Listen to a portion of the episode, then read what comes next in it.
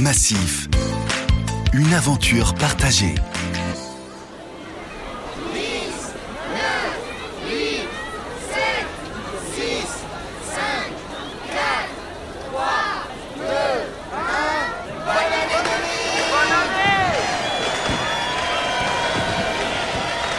Année 2000, un nouveau millénaire s'ouvre, pour la Massif aussi.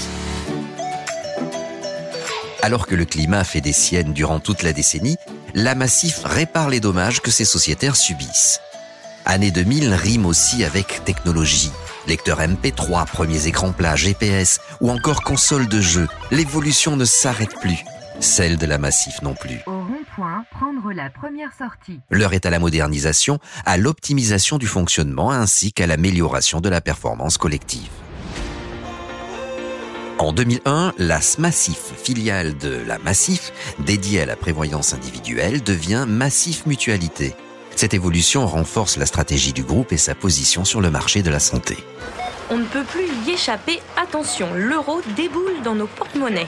2002, le franc laisse place à l'euro.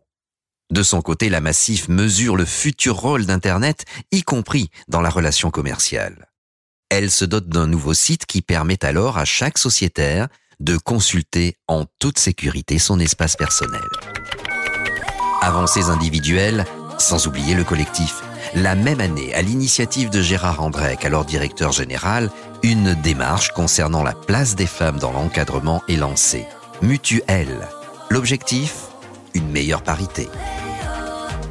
L'évolution de la Massif connaît son point d'orgue en 2006 avec le Congrès des cadres d'une ampleur sans précédent. L'événement réunit près de 1800 personnes à Clermont-Ferrand. Massif, la solidarité est une force. Après l'identité sonore, réaffirmant un principe clé pour la mutuelle d'assurance, le nouveau logo, composé de bleu et d'anis, c'est au tour de la gouvernance de changer. Gérard Andrec succède à Jean Simonet en tant que président, Roger Iseli est nommé directeur général. En parallèle, de nouveaux dispositifs voient le jour dans un cadre toujours solidaire. 2003, Massif Sourd est créé. Conseiller formé au langage des signes, refonte de la documentation, correspondance ou encore assistance par SMS, plusieurs mesures sont mises en place afin de mieux répondre aux sociétaires sourds et malentendants. 2005, deux ans avant l'apparition du premier smartphone, déjà 45 millions de téléphones portables en France. La même année, le numéro de Massif Avantages et Services est distribué aux sociétaires. Il vise à les accompagner dans des univers comme la mobilité, l'habitat, la vie quotidienne ou encore les loisirs.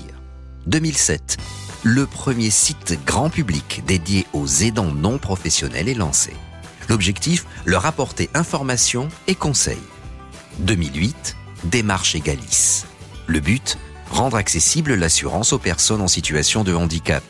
Gérard Andrec, président, explique. La démarche de la Massif s'inscrit dans le prolongement des valeurs qu'elle porte, des valeurs de respect des individus et d'utilité sociétale que nous intégrons à notre activité, d'assureur donc, chaque fois que cela est possible. Egalis s'inscrit donc dans la continuité du projet mutualiste qui s'engage en faveur des personnes fragilisées ou en situation de handicap depuis plusieurs années.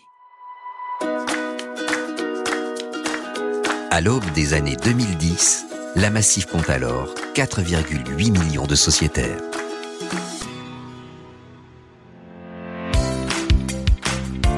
Massif. Une aventure partagée.